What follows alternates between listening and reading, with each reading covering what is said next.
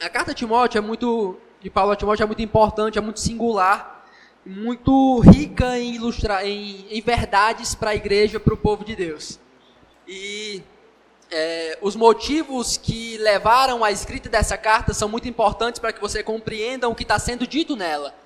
Havia uma urgência dessa carta ser escrita, porque Timóteo estava pastoreando a igreja de Éfeso e estava acontecendo muitas coisas lá que não eram legais. Tava gente ensinando coisa que não estava em conformidade com os ensinos bíblicos, com aquilo que é chamado na escritura de sã doutrina. Alguns mestres, pessoas ligadas à comunidade de Éfeso, que era onde Timóteo estava pastoreando, começaram a ter ideias, começaram a criar umas umas histórias aí fictícias que eles estavam passando para a igreja, histórias do, da lei judaica, das genealogias judaicas, estavam ensinando a igreja, estavam bagunçando a comunidade, bagunçando a cabeça dos irmãos, é, também é, questões de ensinos sobre salvação pelas obras, com base na lei judaica, e uma série de outras coisas eles estavam ensinando e estava bagunçando a cabeça dos irmãos. Então Paulo escreve para dizer para esses camaradas que eles parassem de escrever aquilo. Paulo, olha Timóteo, conversa com esses camaradas, repreende eles para que eles parem de ensinar isso, porque eu conheço várias pessoas que estavam pegando esse caminho e naufragaram na fé. Então, o primeiro motivo essencial de Paulo escrever essa carta para Timóteo, seu irmão, filho na fé, é: Timóteo, tem gente aí ensinando coisa em Éfeso que precisa parar de ensinar isso, porque isso não está em conformidade com o ensino bíblico. Isso também gerou, por, por causa desses caras ensinando coisas erradas, pessoal viu que eles, os líderes da igreja, não estavam fazendo um bom papel. Então, algumas irmãs da comunidade começaram a se levantar e querer tomar a autoridade de ensino da igreja. Então, muitas irmãs se levantando e querendo assumir o papel de liderança que biblicamente estava, estaria reservado para os homens. Então Paulo escreve também para dizer, olha, o papel da mulher é esse, o papel dos homens é esse. Você tem que estabelecer uma, é, uma liderança masculina firme na comunidade, porque as coisas estão desordenadas. E até aqui no capítulo 1, a gente foi até o versículo 11, Paulo falou exatamente sobre essa primeira parte, de corrigir aqueles que estavam ensinando doutrinas equivocadas. Homens que estavam criando histórias fictícias que não tinham nada a ver com a verdade. E eles falavam com confiança, eles falavam com autoridade, como se fosse a coisa mais correta do mundo. Mas Paulo diz: eles nem sabem do que estão falando. Isso aí que eles estão com tanta ousadia, tanta confiança, tanta segurança, é umas histórias nada a ver que não faz o menor sentido, eles não sabem do que estão falando. E aí no versículo de 8 a 11, ele corrigiu um dos principais pontos desses caras, que era a questão da lei mosaica. Eles tentavam ensinar os irmãos que deveriam guardar a lei mosaica para serem salvos. E Paulo diz: não, não façam isso. A lei mosaica não serve para isso. A lei mosaica tem o propósito de revelar o nosso pecado, revelar nossa depravação, revelar a profundidade da nossa pecaminosidade, para que ao percebermos isso, nós corramos para Jesus e nele encontramos misericórdia. Paulo escreve para corrigir esse uso errado da lei e direcioná-los para o Evangelho de Jesus, que é onde eles iriam encontrar salvação. A preocupação de Paulo é em corrigir ensinos equivocados na igreja. E ele fez isso mostrando qual era o verdadeiro propósito da lei. Hoje, nesse momento, dos versículos 12 a 17, Paulo vai mostrar uma ilustração claríssima desse poder do evangelho, de pegar pessoas assim que se deparam com a lei e percebem o tamanho da sua pecaminosidade e de mostrar como essas pessoas, ao correrem para o Evangelho, elas são encontradas por Jesus e têm seus pecados perdoados pela graça de Jesus e não por causa da sua obediência à lei. Paulo vai contar o seu testemunho. Paulo vai contar a sua história e de como a graça de Deus o alcançou. E o tema que nós poderíamos dar para essa mensagem, na verdade, não é um tema que eu iria dar, mas na verdade um tema que eu iria pegar já de, de uma outra pessoa, é esse: graça abundante ao principal dos pecadores, ou graça abundante ao maior dos pecadores, seria o nosso tema nessa noite. Como a graça de Deus é abundante para os piores pecadores. E a gente vai ver como essa graça foi real e profunda na vida do apóstolo Paulo. Amém? Vamos para o nosso texto. em 1 Timóteo, capítulo 1, versículo de 12 a 17. Todos encontraram? Amém? Vai dizer assim a palavra de Deus. Sou grato para com aquele que me fortalece, me fortaleceu, Cristo Jesus, nosso Senhor, que me considerou fiel, designando-me para o ministério. A mim, que no outro tempo era blasfemo e perseguidor e insolente, mas obtive misericórdia, pois o fiz na ignorância, na incredulidade. Transbordou, porém, a graça de nosso Senhor, com a fé e o amor que há em Cristo Jesus. Fiel é a palavra e digna de toda aceitação que Cristo Jesus veio ao mundo para salvar os pecadores, dos quais eu sou o principal. Mas por esta mesma razão, me foi concedida misericórdia, para que em mim, o principal, evidenciasse Jesus Cristo a sua completa longanimidade e servisse eu de modelo a todos quantos hão de crer nele para a vida eterna. Assim, ao Rei eterno, imortal, invisível, Deus único, honra e glória pelos séculos dos séculos. Amém. Vamos orar. Nosso Deus amado e bendito, nós estamos diante da tua palavra nessa noite, prontos para ter o Senhor falando ao nosso coração. A tua palavra é vida, a tua palavra é poderosa, a tua palavra ela não volta vazia. É a palavra do Senhor, Deus. Nós queremos ter o nosso coração entregue ao Senhor nessa noite para o Senhor fazer o que o Senhor achar melhor. Por favor, que o teu povo possa acolher com mansidão a tua palavra, que possam dar atenção e estar focados, não somente com os olhos, com a mente, mas com o coração inclinado a acolher as tuas verdades. Ajuda-me, Deus, nessa transmissão, apenas como um instrumento em tuas mãos para promover a tua glória. Esse é o meu papel. Que todo louvor seja dado somente ao Senhor, que é digno. É a minha oração no nome do teu filho Jesus. Amém. Queridos, a minha intenção com vocês é tratar dessa passagem, dessa, é, desse discurso poderoso de Paulo sobre o poder da graça, é, explicar esse texto, são poucos versículos, a gente também não tem muito tempo. Deixa eu só verificar aqui. Não sei aqui, ó, vou verificar. Não trouxe celular. Então, meu objetivo com você é tratar desse texto de maneira clara, breve, certo? Vamos fazer aqui do início ao fim de onde eu li. Vou explicar ele para você, lidar com algumas dificuldades que ele apresenta. E após isso, vamos trazer algumas aplicações poderosas dessa passagem, riquíssimas, com muita relevância para as nossas vidas, tá bom? Para a nossa igreja e para nós também como indivíduos salvos pelo Senhor.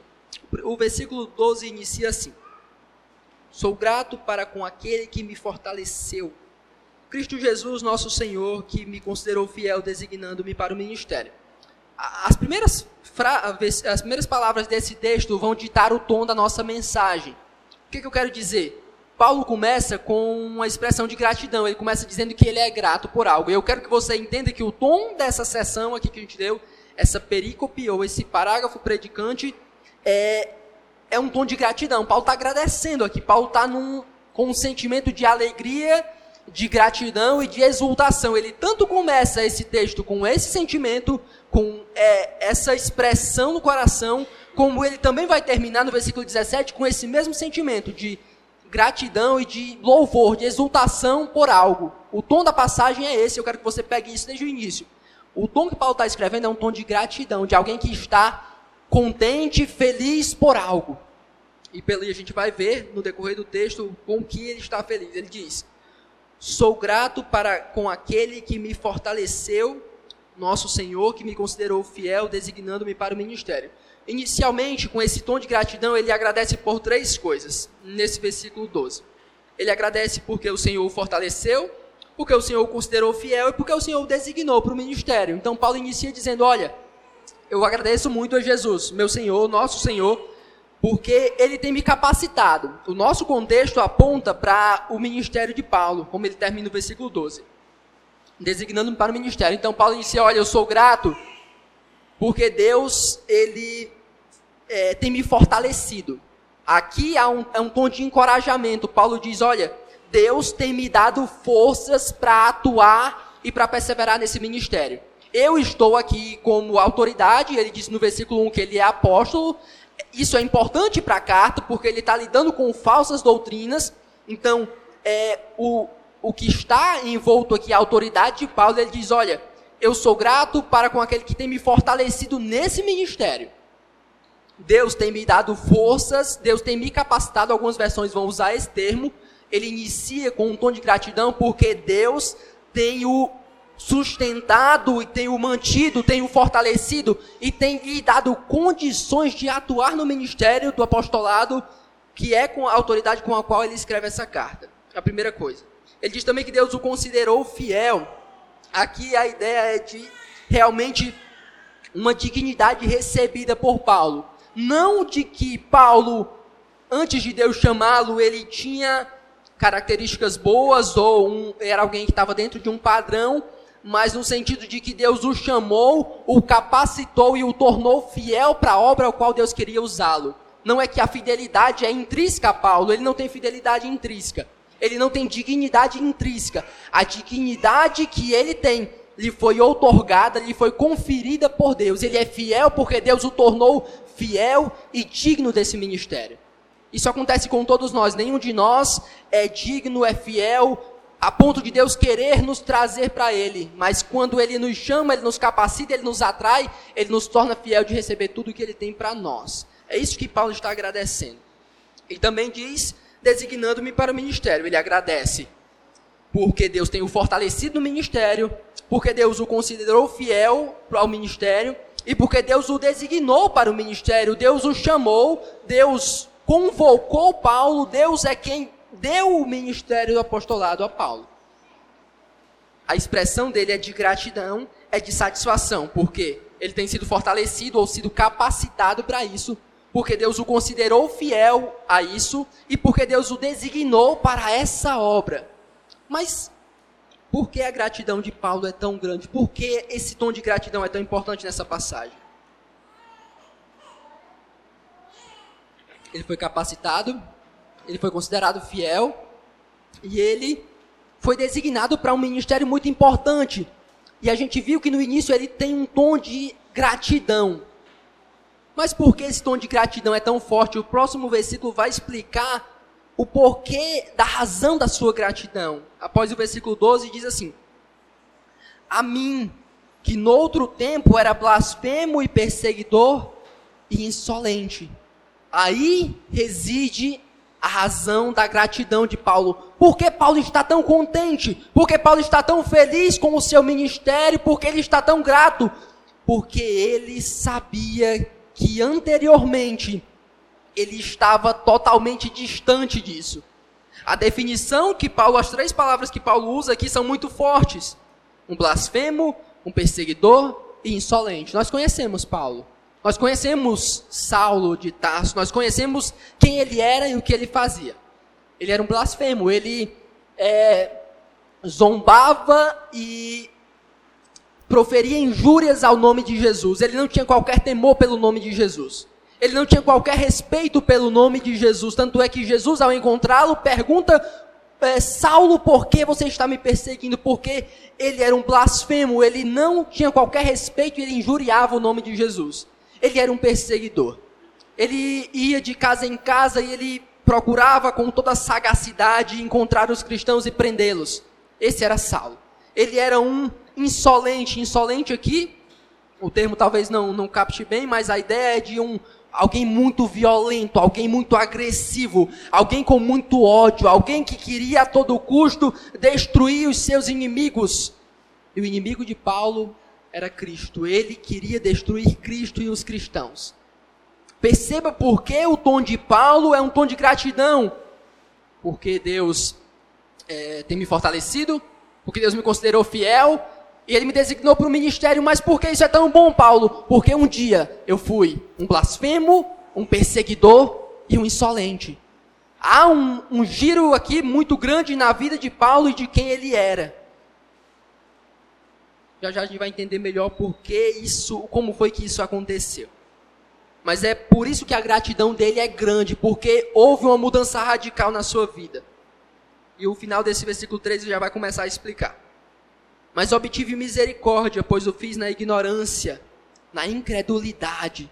Paulo aqui ele não está usando desculpa como se é, dando razão, explicando a razão pela qual Deus decidiu agir com misericórdia, como se não é só porque eu era ignorante, porque eu era incrédulo e aí Deus tinha que usar de misericórdia comigo. Não. Ele está apenas explicando quem ele era, os seus atos. Ele está apenas dizendo: eu era ignorante, eu era incrédulo. Não, não, não foi isso que levou Deus a salvá-lo. Mas foi assim, foi esse essa pessoa que Deus decidiu salvar, alguém que era incrédulo e alguém que era ignorante, e foi a misericórdia de Deus que o alcançou. E aí ele continua, explicando o versículo 14. Esse versículo é muito forte, talvez um dos principais versículos dessa passagem. Transbordou, porém, a graça de nosso Senhor com a fé e o amor que há em Cristo Jesus. Agora ele aprofunda mais, ele mergulha mais no que realmente aconteceu com ele. Ele usa uma palavra muito forte há no início dessa palavra um elemento de intensidade. Não é apenas que ele teve um encontro com a graça.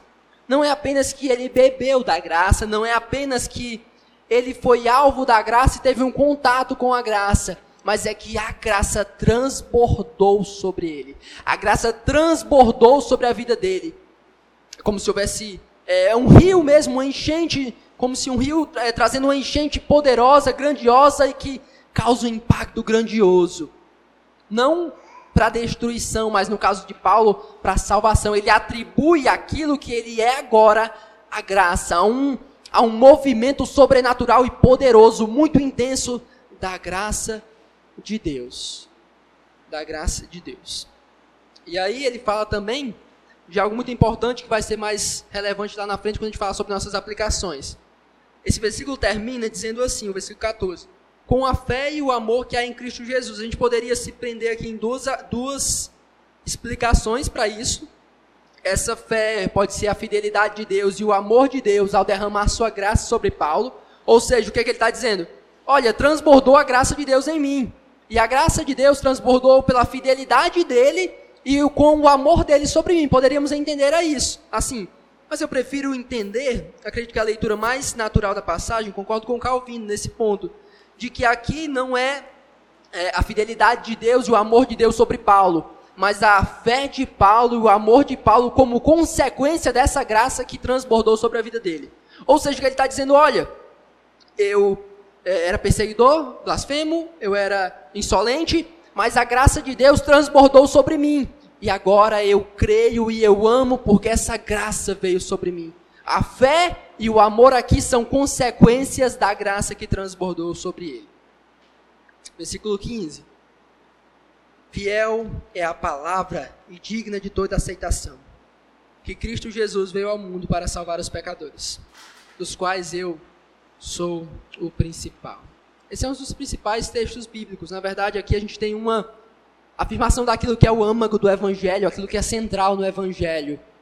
Jesus veio para salvar pecadores. É a mensagem das nossas vidas, é a mensagem que nós mais devemos proclamar, a mensagem que nós mais devemos amar e sempre ter em nosso coração. Jesus veio ao mundo para salvar pecadores. E Paulo se coloca aqui numa condição muito importante, dos quais eu sou o principal. Ele se coloca aqui como principal ou o primeiro dos pecadores, o homem que ele entende que estava mais necessitado da graça, mais distante de Deus, mais perdido. E agora, mesmo sendo alvo da graça, ele diz que ele ainda é o principal dos pecadores, ele reconhece a sua terrível pecaminosidade. Ele, mais do que ninguém, conhecia a maldade do seu coração e confessava publicamente que excedia a todos, porque ele reconhecia o que estava dentro de si. Ele se considerava o pior de todos os pecadores, mas ele havia sido alcançado pela graça. Pela graça. E aí o versículo 16, ele diz: Mas por esta mesma, mesma razão me foi concedida misericórdia, para que em mim o principal evidenciasse Jesus Cristo a sua completa longanimidade, e servisse eu de modelo a quantos hão de crer nele para a vida eterna. Esse versículo é muito interessante. Paulo está dizendo assim, ó. Mas eu creio que Deus me salvou para isso. Paulo dizendo: Eu era o pior dos pecadores, eu estava totalmente perdido, mas eu acho que foi por isso que Deus me salvou, para que as pessoas percebessem que sempre Deus, Deus sempre vai poder salvar alguém. Paulo está dizendo: Ele escolheu salvar o pior, ele escolheu salvar aquele que estava mais mergulhado no pecado, aquele que mais odiava, aquele mais rebelde, o mais perdido, para que todos quantos viessem um dia crer nele visse o poder da graça dele. Para que nenhum de nós jamais viéssemos é, duvidar do poder da graça. Para que ninguém pudesse duvidar do poder de Deus de salvar pecadores. Ele salvou Paulo. Paulo estava perdido. Paulo era insolente, um blasfemo, um perseguidor. Então ele pode salvar os piores pecadores. Paulo serve de modelo nesse sentido. Se Deus salvou Paulo, ele oferece a sua misericórdia e a sua graça a todos.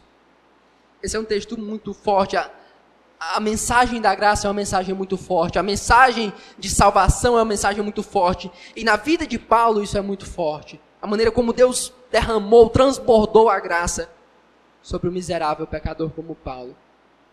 Diante disso, diante de uma descrição, diante de uma discussão sobre o poder da graça na vida de um homem como Paulo, ele não poderia encerrar essa sessão de maneira diferente. Ele diz assim: Assim, ao Rei eterno, imortal, invisível, Deus único, honra e glória pelos séculos dos séculos. Amém. Ele faz isso outras vezes, ele explode em louvor, ele explode em adoração ele explode em exaltação porque ele está espantado com essa graça.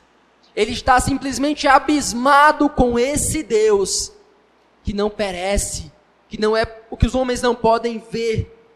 Esse Deus que é soberano, esse Deus que é absoluto, o único Deus verdadeiro, o único Deus que contém toda a sabedoria, esse único Deus supremo escolheu derramar a sua graça sobre Paulo e ele diz: eu só tenho a louvá-lo, a engrandecê-lo, a dar toda a honra e glória a Ele. Ele simplesmente explode, se derrama e rende todo louvor ao único Deus que é digno de receber toda a glória pelos séculos dos séculos. Não havia uma maneira mais precisa de encerrar uma discussão sobre graça, senão louvando a esse Deus tão supremo e tão tremendo.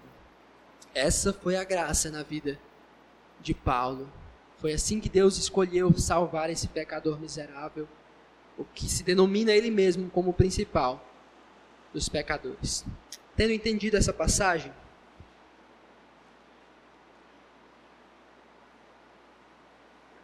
queria fazer algumas aplicações, precisamente quatro aplicações para as nossas vidas sendo extraídas desse texto. Se você quiser anotar, você fica à vontade.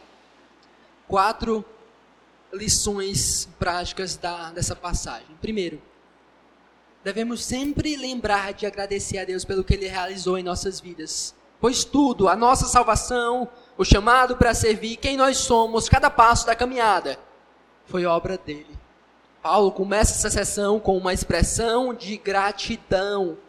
Gratidão é uma expressão que tem que estar presente no mais íntimo do coração de cada cristão. Não pode haver um cristão que não é grato. Cristão, a vida dele tem que ser sinônimo de frequente e constante gratidão. Porque ele tem aquilo que é o mais precioso de tudo. Paulo não está agradecendo aqui pelos seus bens, porque ele não tinha nada. Ele não está agradecendo pelo seu status, ele não está agradecendo por, pela fama, por nada. Ele está agradecendo porque ele foi alvo da graça. Ele está agradecendo porque um dia ele estava morto, ele estava perdido, não havia esperança para ele, mas Deus o chamou, o salvou, o colocou no ministério glorioso, que, que a glória pertence a Deus, e diante disso, ele tem que agradecer. E nós temos que agradecer, porque nós fomos alvos dessa graça. Não tem nada que aconteça na nossa vida hoje que possa é, impedir-nos de manifestar essa gratidão. Não tem um, um, um, valor financeiro, não tem uma pessoa, não tem um, um, trabalho, um status, não tem nada o qual venhamos a perder que deva nos impedir de manifestar gratidão pelo que nós recebemos em Cristo. O que Ele nos deu não pode mudar, não podemos perder o chamado para servi-lo, a, a, salvação gloriosa, cada coisa que conquistamos na caminhada cristã, não nos pode ser tirada. Então a gratidão sempre tem que existir no nosso coração.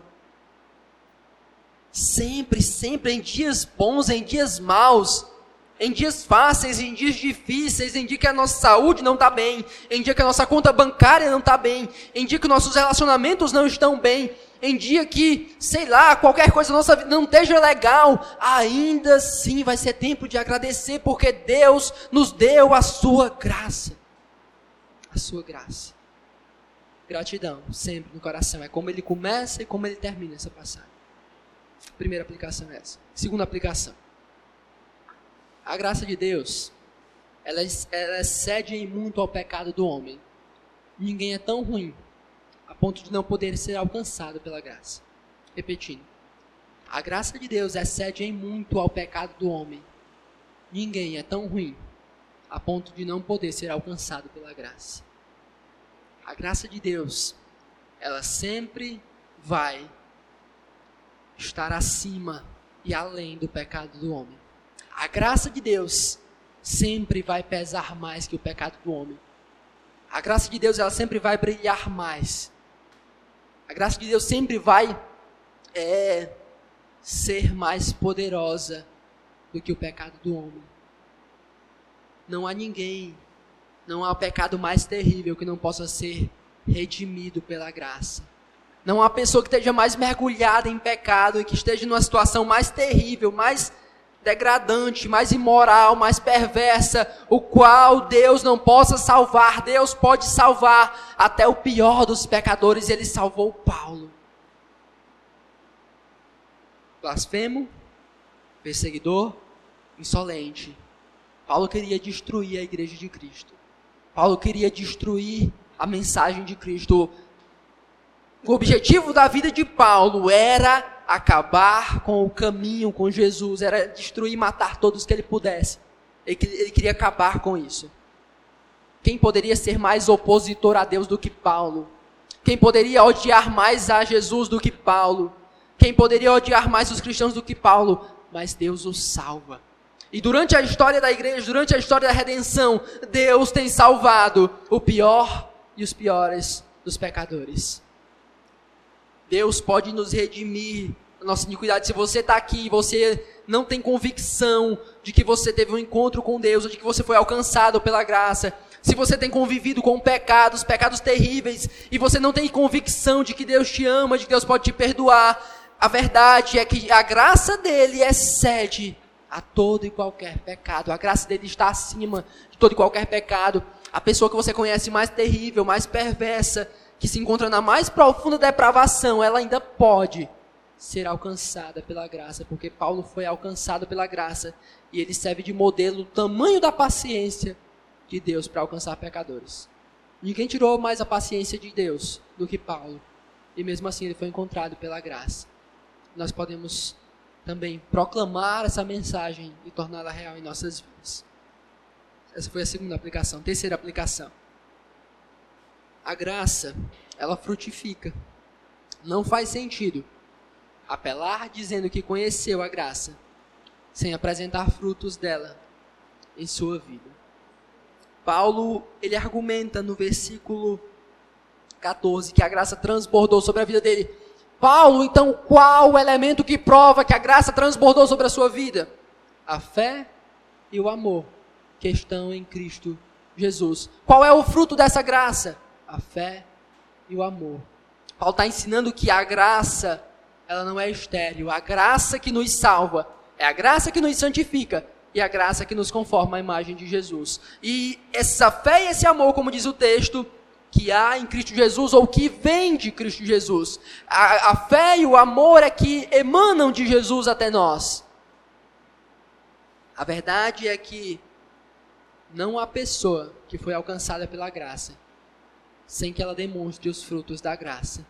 Ninguém pode dizer que foi alvo da graça sem que testemunhe os frutos da graça. Eu gosto muito de uma frase de um sermão. Esse sermão está muito gravado no meu coração. Eu sempre cito aqui, eu já preguei sobre graça final do ano passado. E eu falei sobre, sobre isso e citei. Vou tentar lembrar. Essa frase é do pastor Tiago, Tiago Albuquerque. Abram aspas aí para ele. Tiago Albuquerque. Um sermão no YouTube. A Perseverança dos Santos. Ele está falando sobre pecado e ele confronta algumas pessoas que acham que sempre vai haver perdão, graça, independente de como elas vivam. E ele diz assim: Nós sempre achamos que haverá mais graça. E na verdade há. Mas para aqueles que compreendem a graça, são os filhos do diabo que transformam a graça de Deus em libertinagem e não os filhos de Deus. Sabe o que quer dizer isso?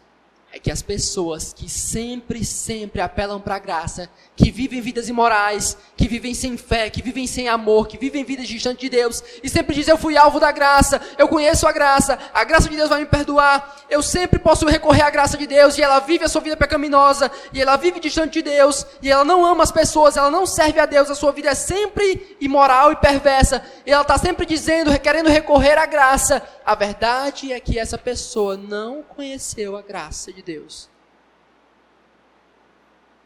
Sempre haverá mais graça, mas para aqueles que compreendem a graça. Compreender a graça é entender que a mesma graça que nos salva, que nos liberta, é a mesma graça que nos santifica. Então nunca fique apelando para a graça, vivendo uma vida imoral, uma vida rebelde, distante de Deus, dizendo: a graça, a graça de Deus me salvou, eu tenho a graça. Se você tem a graça de Deus, você vai viver conforme a graça de Deus. Aqueles que vivem apelando para a graça para é, argumentar em favor de suas vidas imorais são filhos do diabo e não filhos de Deus. Essa foi a terceira aplicação. Quarta aplicação, a gente terminando. Só para garantir aqui, dar uma olhadinha bem rápido. Vai dar certo. Quarta e última aplicação. Nunca, nunca mesmo deixe de se espantar com a grandeza da salvação de Deus. Nunca deixe de se maravilhar com a salvação de Deus e de render louvores a Ele. Nunca chegue em um momento da sua vida em que você vai achar que você deveria mesmo ter sido salvo e que você era bom o suficiente para isso. Não. Sempre se espante com a graça. Sempre se surpreenda com a graça. E quando você se surpreender com a graça, faça como Paulo fez aqui, exploda em louvor e adoração a Deus. Se surpreender com a graça é quando você olha para a Escritura e vê Deus dizendo que Ele te salvou pela graça, que não há mérito algum seu, e você olha para quem você era, você olha para o que você fazia, você olha para o quanto você era rebelde contra Deus e você lembra que Ele te salvou. Quando você faz essa análise de quem você é, de quem Deus é e do que Ele fez na sua vida, você tem que se espantar com a graça. Você tem que simplesmente se maravilhar e ficar abismado do que Ele fez por mim e por você. Ele é santo. Nós éramos pecadores miseráveis e impuros. Ele é perfeito, nós éramos totalmente imperfeitos e sem querer nada com Ele. Ele é o Deus justo e nós somos injustos. Ele é o Deus grande e nós somos pequenos. Ele é o Deus totalmente limpo e puro e nós somos sujos, pecadores por natureza. E esse Deus derramou a sua graça, maravilhosa graça sobre nossas vidas. Se isso não for suficiente para nos espantar, o que vai ser? Nunca deixe de se espantar e de se maravilhar com a graça. Quando isso acontecer, só louve a Deus pela sua graça. Só exalte a Deus pela sua graça. Só explodem em alegria, em louvor, em adoração, dizendo: toda honra e glória seja dada a Ti, ó Deus, Deus imortal, invisível, o Deus único, o Deus verdadeiro. Toda honra e glória seja dada a Ti, porque eu não merecia nada, mas o Senhor derramou sobre mim a Tua graça que isso seja o suficiente para espantar, te espantar, te deixar abismado, te deixar maravilhado e rendido aos pés desse Deus. Amém?